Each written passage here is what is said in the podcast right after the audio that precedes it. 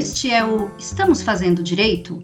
Podcast produzido pela Escola Superior do Ministério Público de São Paulo para debater temas relevantes na atualidade, sempre com especialistas nos mais diversos assuntos. Distancie-se, lave as mãos, isole-se, use álcool gel, fique em casa. São algumas das principais orientações para o combate ao coronavírus. Sabemos da importância e da eficácia dessas medidas, mas como elas podem ser adotadas pela população em situação de rua? Sem um teto, sem acesso à água potável, sem recursos para produtos de higiene e ainda sem um espaço no qual possa se isolar. As pessoas em situação de rua, por suas condições de vida, estão bastante suscetíveis ao vírus. Neste período de pandemia, estados e municípios vêm colocando em pauta estratégias para a proteção dessa população, como testagem, aumento do número de vagas em abrigos, espaços destinados à higiene e à alimentação e, inclusive, concessão de auxílio moradia e estadia emergencial em hotéis e pousadas. Além do risco de contaminação e propagação do vírus, essa parcela da população começou a viver maior escassez de acesso à comida e a outros tipos de ajuda. Uma emergência sanitária dessas proporções jogou luz em como são tratados historicamente os menos favorecidos. E dentre eles, a população em situação de rua se situa no fim da lista. Ela é invisível, excluída e desprotegida. Qual o papel do poder público e da sociedade para que essas pessoas conquistem uma vida digna? Quais as principais características dessa população e como atuar para que todos os seus grupos sejam contemplados? Como protegê-las da Covid-19? Para responder essas e outras perguntas, conversamos com Joel Furlan, promotor de justiça de Araçatuba, Michele Baroni Damasceno, assistente social do Núcleo de Assessoria Técnica Psicossocial do Ministério Público de São Paulo, e Maria Madalena Alves, assistente social, consultora e doutora pela PUC de São Paulo. A gravação foi realizada à distância, com cada um dos participantes em sua casa. E aí, estamos fazendo direito?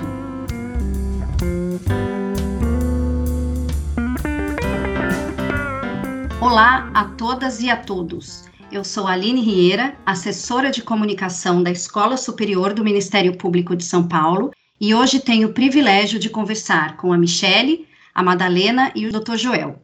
Muito obrigada pela participação de vocês. Nós sabemos que a população em situação de rua é bastante heterogênea então, eu vou começar pedindo à nossa convidada especialista, Madalena, que nos dê um panorama de quais são os principais grupos que são encontrados vivendo nas ruas e suas características predominantes. Aline, veja só, desde a primeira vez que se fez um levantamento nacional da população de rua, que foi entre os anos 2007 e 2008, onde se fez um levantamento em 71 cidades, já se apontava que a grande maioria das pessoas de rua são homens. Você, naquele tempo, tinha 82%, hoje você tem entre 85% e 87% pessoas que são homens, né? apesar de que hoje já se declara claramente que existem uma, uma parcela da população que é LGBT, né? mas ainda assim a maioria são homens.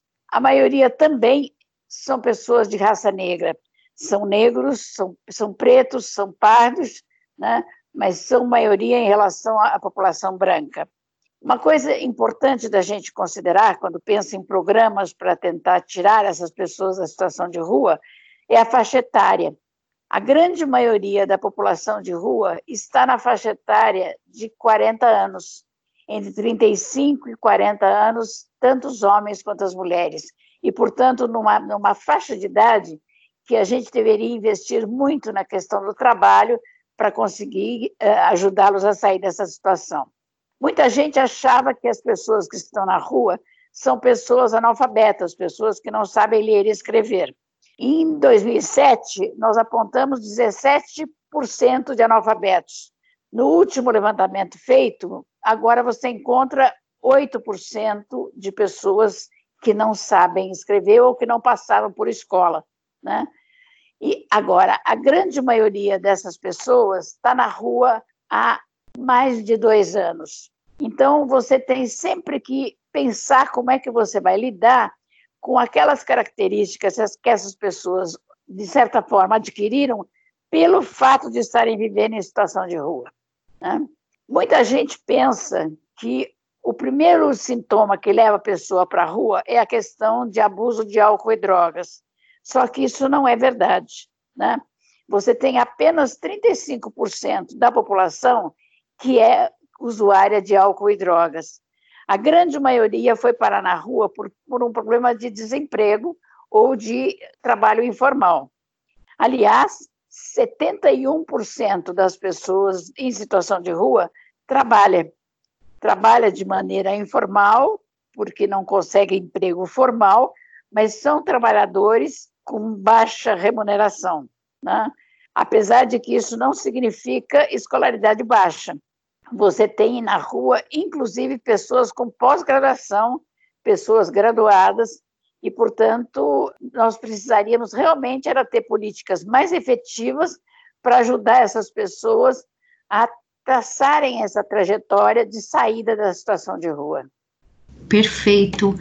Michele, eu imagino que não seja do conhecimento de muita gente quais os serviços e os equipamentos que o poder público oferece às pessoas em situação de rua. Gostaria que você nos explicasse um pouco quais são as políticas públicas destinadas a essa parcela da população e também seus avanços e retrocessos nos últimos anos. Gostaria de agradecer à escola pela oportunidade de discutir sobre esse tema tão relevante e também de cumprimentar os demais convidados, Madalena, Dr. Joel.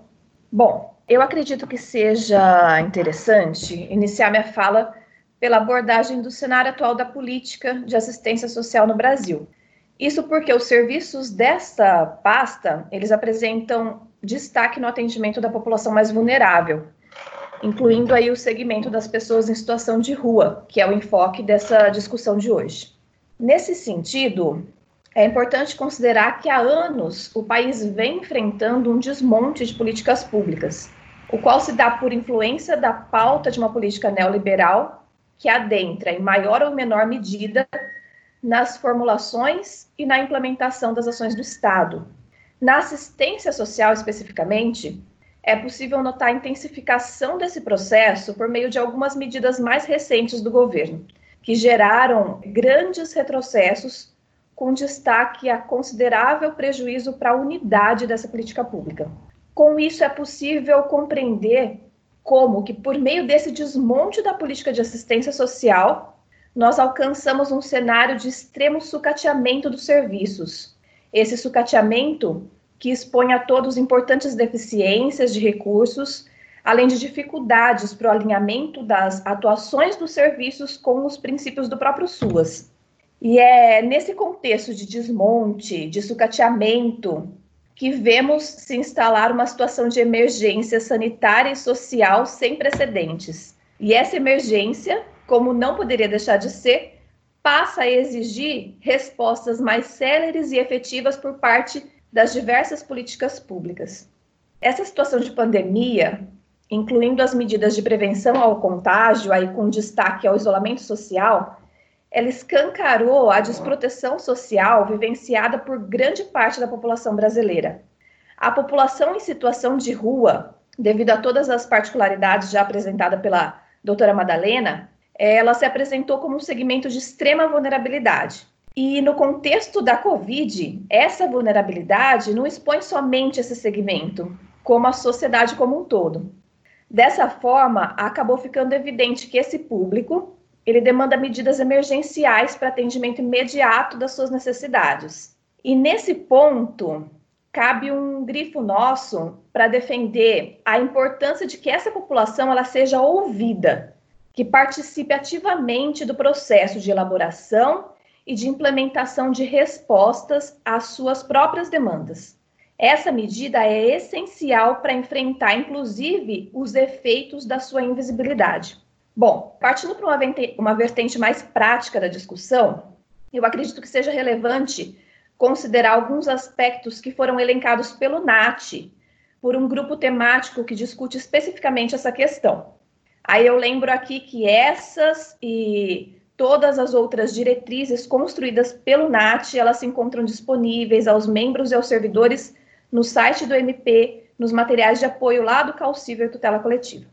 Então, reforçando que em qualquer hipótese, qualquer hipótese, o desejo da pessoa em situação de rua deve ser respeitado, reputamos essenciais os serviços que atuam na garantia do acesso dessas pessoas à alimentação, à água, a itens básicos de higiene e a locais para acolhimento. Acolhimento, claro, se elas assim desejarem. Com relação à oferta de alimentação, água e itens básicos de higiene, nos deparamos com diferentes arranjos para sua efetivação, a depender aí da realidade vivenciada por cada município. Em geral, quem fica envolvido com propostas dessa natureza são os serviços públicos, as OSCs, além de outras variadas representatividades aí da sociedade civil. Com relação à disponibilização de um local para acolhimento, a política da assistência social ela apresenta como proposta três modalidades de serviços. São o abrigo institucional, a casa de passagem e a república, todos no âmbito da proteção social especial de alta complexidade. Cada um desses serviços apresenta propostas diferentes de trabalho, diferindo aí com relação a prazo médio de permanência, composição de equipe mínima, perfil de acolhidos, dentre outros. Além disso, é, têm sido sugeridas e aplicadas por alguns municípios algumas propostas alternativas, que compreendem a concessão de auxílio em pecúnia para pagamento de aluguéis e também a disponibilização de vagas em hotéis ou pousadas, essas estratégias são especialmente interessantes para casos com maior necessidade de isolamento social, seja por uma possível contaminação ou mesmo por pessoas pertencerem ao grupo de risco para a Covid. Ainda dentro desse cenário, existem outros serviços de relevância, que são aqueles que desenvolvem ações de busca ativa da população. Esses são especialmente executados pelas políticas de assistência social e de saúde. Na assistência social, existe a proposta do serviço especializado em abordagem social, como componente da rede de proteção social especial de média complexidade. Acontece que muitos municípios, em especial aqueles de pequeno porte, não contam com esse serviço especificamente. E aí é muito importante que esses municípios possam criar estratégias locais para garantir a existência de ações dessa natureza. É, ou seja, para garantir que o público que não consegue acessar diretamente os serviços possa ser por eles acessado. Já na área da saúde, é, temos um serviço denominado consultório na rua, o qual prevê uma equipe voltada ao lido com diferentes necessidades de saúde apresentadas especialmente por essas pessoas em situação de rua. Esse serviço ele desenvolve essencialmente ações de busca ativa, Porém, assim como mencionei com relação ao serviço especializado em abordagem social, muitos municípios não contam com serviço de consultório na rua. Então, é importante mencionar que a saúde propõe, de forma geral, que os serviços que compõem a rede de atenção básica desenvolvam ações nesse âmbito.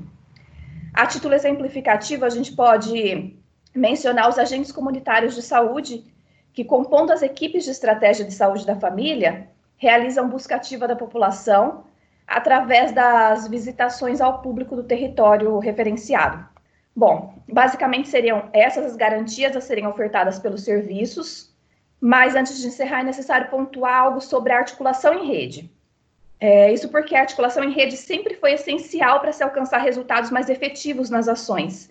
Mas agora, nesse contexto de pandemia, a importância dela tem sido revelada assim de maneira muito mais acentuada para garantir a celeridade das respostas exigidas pelo contexto atual.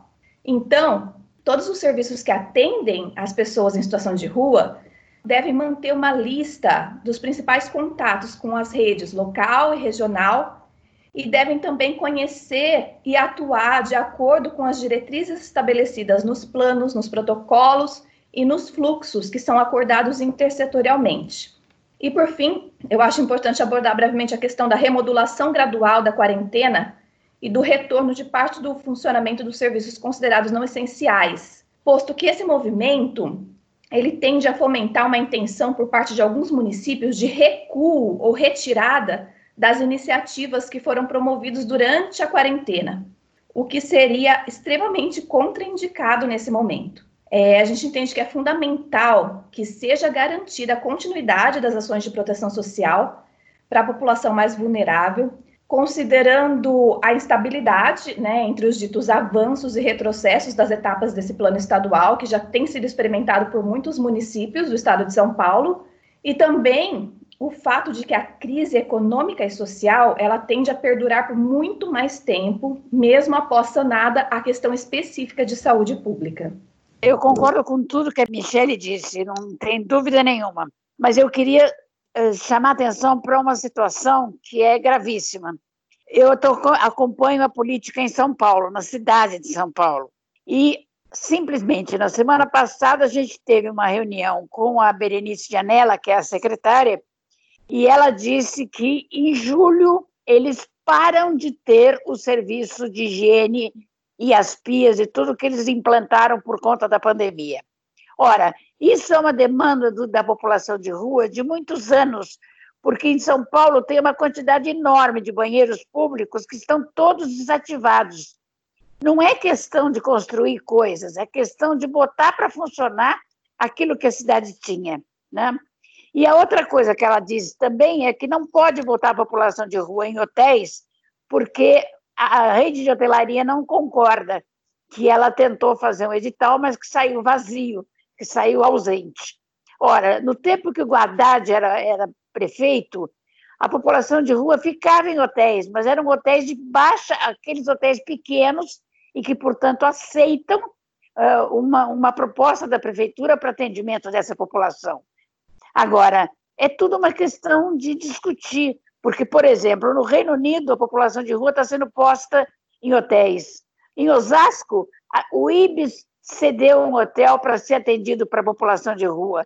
Então, você tem, você tem em Jacareí, você tem em Niterói, você tem no Rio de Janeiro, você tem em Cuiabá, agora em São Paulo, que é uma das grandes cidades do, do, do país, eles dizem que é impossível. E isso nada mais é do que falta de vontade política, na minha opinião é mais uma prova do desmonte da assistência social, né? Doutor Joel, tirando a comarca da capital, nenhuma outra cidade do estado de São Paulo possui promotoria especializada em inclusão social. Ou seja, né, os promotores têm outras atribuições além desta. E de que forma o membro do Ministério Público pode atuar para não deixar de priorizar a parcela da população que vive nas ruas? Bom, é, na verdade, a, a falta de, de, atribuição específica ao promotor não é motivo para não intervenção, né? Se fosse assim, nós teríamos que ter em todas as, as, cidades, em todas as comarcas, alguém com uma atribuição específica. O que, além de não ser viável, é impossível, é, não só na, na, na, carreira do Ministério Público, mas em todas as áreas, né? Por exemplo, o médico é clínico geral, ele atende várias áreas.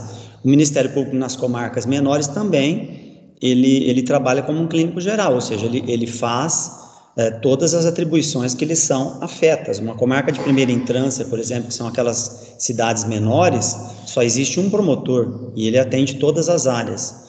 O que eu percebo, na verdade, é que muitas vezes falta não só um conhecimento ao promotor de justiça, mas muitas vezes, não só dele, mas de toda a sociedade de maneira geral, uma exclusão dessa, dessa atuação por, por até por preconceito, né? É, infelizmente, é uma área que muitas pessoas não querem olhar, né? A sociedade não quer enxergar, ela gostaria que essa pessoa não existisse, porque incomoda essa pessoa. Então, me parece que é mais uma falta de iniciativa, uma falta de conhecimento e muitas vezes até de vontade do que a própria necessidade ou não de ter uma atuação específica na área, né? Que é fundamental como todas as outras. O que acontece é que, de fato, ela tem uma demanda menor nas cidades do interior do que na capital. Por isso que a capital tem um cargo especializado, cargos especializados nessa área. De qualquer forma, né, o promotor tem meios de atuar e tem formas de atuar de maneira muito proativa mesmo sem essa atribuição específica. Até porque as promotorias hoje contam com os serviços do NAT, conforme já, já foi elencado aqui, que dá o suporte técnico para que os promotores possam fazer uma atuação. Então, o, o, o, primeiro passo que, que o promotor deve fazer na sua comarca é saber a demanda, né? Existe a demanda ou não existe a demanda? A maioria dos municípios brasileiros são pequenos, né, de São Paulo, e de fato é uma demanda pequena, mas ela existe. E muitas vezes essa cidade não tem aquele o equipamento citado necessário. Apesar disso, ela tem um equipamento mínimo. Toda cidade tem pelo menos um CRAS. Se você não tem o equipamento obrigatório para aquela atuação, você tem esse CRAS. E o CRAS pode desenvolver uma atuação voltada para a população em situação de rua, evidentemente que eu estou dizendo em cidades menores, né? Além disso, é, não tem como você atuar se você não souber essa demanda. Daí a importância de se, de se cobrar do município, da Secretaria de Assistência Social, um censo, né? Qual é essa população? Quem é essa população? Como foi citado pela Madalena, existe uma diversidade de pessoas na rua e, e um, um, total desconhecimento da população de quem são essas pessoas. Eu já tive casos de morador em situação de rua que falava cinco idiomas.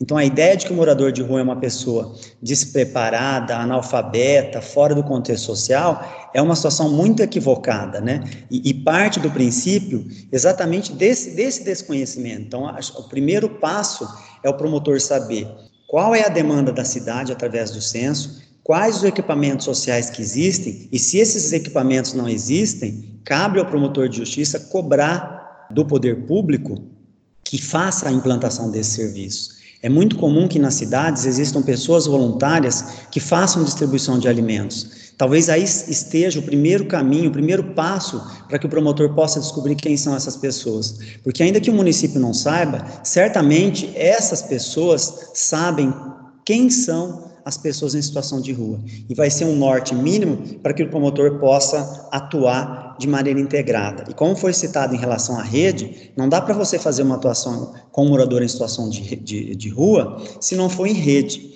Em rede, o que eu digo é, é não é uma coisa uh, distante, longa, mas sim que todos saibam que cada um faz na sua atribuição. E não pode haver na rede aquela expressão, não é da minha área. Isso não existe em atuação de rede. Pode não ser da sua área específica, mas é da, da, da, sua rede, do seu município, da sua cidade. E cabe a você, se não puder atuar naquele momento, fazer um encaminhamento a quem de direito, a quem tem possibilidade de fazer o atendimento.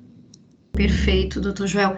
É, e a crise econômica decorrente da crise sanitária já produz reflexo no aumento do número de pessoas morando nas ruas Muitas delas perderam o emprego, deixaram de pagar aluguel e acabaram sem alternativa. Madalena, esse triste fenômeno pode mudar o perfil da população em situação de rua? E ainda fazendo um exercício de futurologia, esse número pode aumentar ainda mais? Aline, o IPEA, que é o instituto que faz a, o análise melhor em termos nacionais sobre a população de rua, eles fizeram uma, uma estimativa, fizeram uma, um, um estudo em março desse ano e apontaram que nós temos no Brasil 221.869 pessoas morando nas ruas, o que é 119% a mais do que tínhamos em 2016. Né?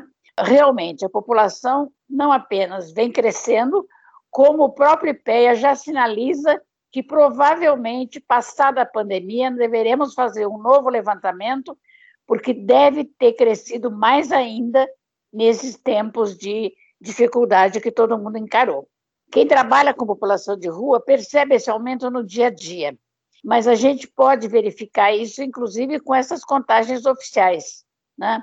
Agora, veja que coisa maluca. Né? Uma das orientações da, da assistência é que essa população seja cadastrada no CAD único, para que ela possa ser contemplada pra, com aqueles programas que de fato digam respeito a ela.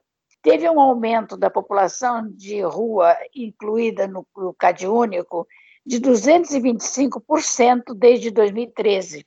Então, realmente, essa população começa a ser uh, vista de maneira ampliada, apesar de que sempre existe uma tendência de subestimação, porque a maioria dos, dos levantamentos tende a dizer que é menos.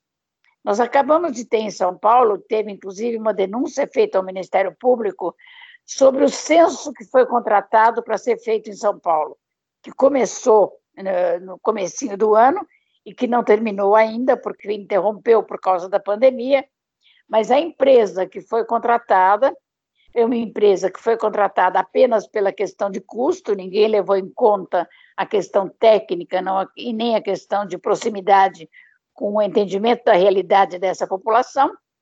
E essa empresa não conseguia chegar nas pessoas. Imagina, eles tiveram dificuldade. Como é que eles iam entrar na Cracolândia? Como é que eles iam chegar perto de pessoas quando eles tinham um perfil de pessoas que não está acostumada a fazer isso? Então, você teve muita dificuldade, tem muita denúncia com vídeo, porque hoje em dia, como todo mundo tem celular, as denúncias todas vêm provando a maneira como os, os pesquisadores trabalharam. Né? Então, realmente é, é, difícil, mas sem dúvida cresceu e cresceu no, no, no país inteiro. Nos municípios pequenos, teve um crescimento da ordem de 93%, nas grandes metrópoles, de 165%. Na cidade de São Paulo, é também nessa ordem de 160, mais ou menos, o crescimento, que não é o crescimento da população como um todo, mas é da parcela da população de rua que o governo consegue enxergar.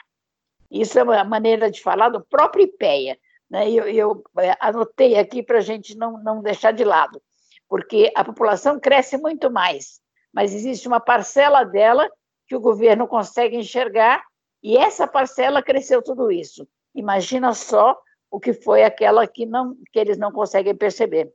Perfeito. E como já foi dito aqui, a população em situação de rua vive à margem da sociedade num contexto de extrema vulnerabilidade e de carência de recursos, tanto materiais quanto humanos, o rompimento de vínculo com a família de origem é ora causa, ora consequência da ida às ruas.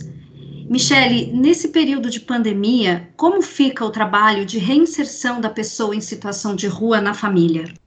Olha, eu acredito que seja importante considerar dois aspectos específicos que decorrem do contexto de pandemia. Um deles é o agravamento de conflitos familiares em decorrência da convivência forçada em quarentena domiciliar. O outro se refere à possibilidade de as relações familiares assumirem novos significados em meio a esse contexto humanitário. Assim, nós temos um cenário em que os vínculos fragilizados ou rompidos podem ganhar uma nova perspectiva de reconstituição, de fortalecimento Contudo, o acompanhamento técnico do processo de reinserção, ele pode ter que se dar de maneira ainda mais sistemática que a de costume, para conseguir alcançar as demandas especificamente decorrentes do atual contexto social. Então, as pessoas que se encontram inseridas em serviços de acolhimento, elas tiveram, não todas, mas em sua grande maioria, a suspensão das visitas dos familiares devido às medidas de isolamento social. A partir disso, foi e ainda é recomendado que os recursos tecnológicos de contato remoto sejam explorados tanto quanto possível para viabilizar a retomada ou a manutenção ou até mesmo a intensificação do contato com familiares. É, além dos familiares, também consideramos aí demais pessoas que compõem a rede de suporte social desses acolhidos. Lembrando aqui que a viabilização dos recursos ela precisa ser realizada para ambas as partes, ou seja, para o acolhido e também para a pessoa com a qual se pretende manter o contato, porque essa última pode, por exemplo, não ter na sua residência os meios necessários para é, realizar esse acesso. Então, ela pode, é, a título exemplificativo, acessar alguns serviços do seu território para viabilizar esse contato de maneira remota.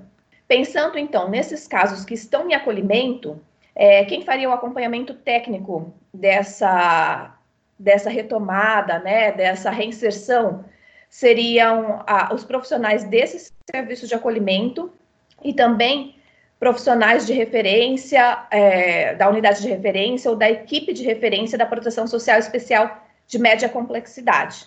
Lembrando aí que serviço de acolhimento está dentro da alta complexidade. Quanto às pessoas que estão em situação de rua e não se encontram acolhidas, seja por uma insuficiência de vagas nos serviços ou mesmo por uma decisão própria, o caminho seria bastante semelhante. Mas aí não, não caberia estruturar um serviço de acolhimento porque a pessoa não está lá. seria tanto a pessoa em situação de rua quanto o familiar ou a pessoa por ela indicada acessando é, recursos onde melhor lhe couber, ali que pode ser os serviços do território, para conseguir viabilizar esses contatos. E nessas situações, as equipes responsáveis pelo acompanhamento seria, seria a equipe da busca, de busca ativa, né? Aí vai depender do município, quais as estratégias foram lançadas para estabelecer essa equipe de busca ativa, se vai ter o serviço especializado ou não, se vai ser um alternativo, e também os demais técnicos da assistência social, em semelhança com é, aqueles que se encontram acolhidos.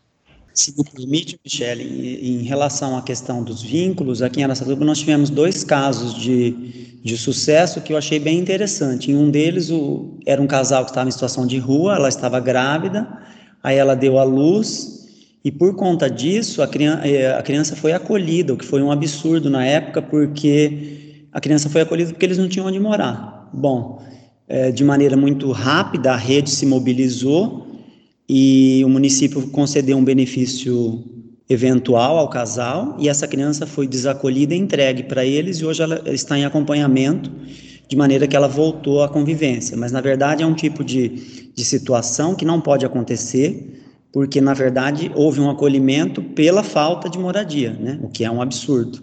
Um outro caso que, é, que foi interessante, de um idoso que perdeu o vínculo familiar, mas ele foi, é, através de busca ativa do abrigo, acolhido, e aí ele não tinha nenhum documento pessoal. A partir da, da, da intervenção da rede, eles oficiaram a todos os cartórios, não foi possível o documento, aí chegou até a promotoria, foi feito um ofício até o cartório de registro civil, que num primeiro momento não quis, levantou a dúvida, chegou até o judiciário e com a intervenção também do Ministério Público houve um novo assento de nascimento, então ele recebeu um, um novo nome, porque na verdade não poderia ser aquilo que ele dizia, porque a gente não tinha a documentação necessária mas ele teve restabelecida a sua cidadania e a partir daí ele saiu do acolhimento e foi para uma ILPI, que é o asilo, onde ele está tendo uma vida e uma disponibilidade de, de, de moradia e um final de vida tranquilo,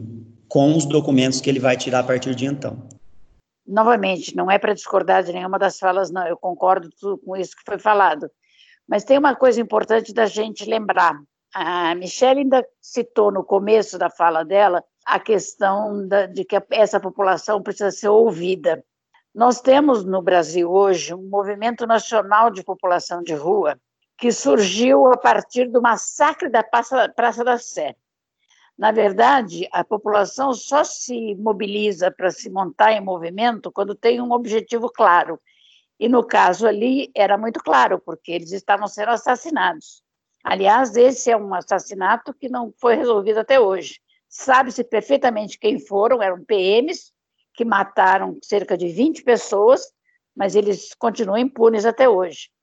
E o movimento que nasceu a partir dessa discussão do, do conseguir ficar vivo, hoje está dentro de vários dos conselhos de saúde, de assistência. Então, em, em vários locais uh, onde se gesta a política pública, e, portanto, estão lutando pelas, pelas necessidades da população de rua. E hoje, por exemplo, a primeira fala deles é que eles têm que ter moradia em primeiro lugar. Né? É um pouco exemplo do que existe em outros países e que agora aqui no Brasil está começando a acontecer em alguns lugares, que é um programa que chama Casa Primeiro, que parte do pressuposto que se, se você resolver a moradia, num segundo momento as outras coisas também se resolvem. Né? Claro, é, é moradia acompanhada, né? moradia com monitoramento, mas não é simplesmente abrigo ou albergue, mas é realmente já garantir a questão da moradia. Sobre o que a Madá falar, se me, falou, se me permite, eu posso dizer, eu só atendi até hoje uma pessoa em situação de rua. E esse é um problema muito sério, porque essas pessoas não têm acesso aos órgãos.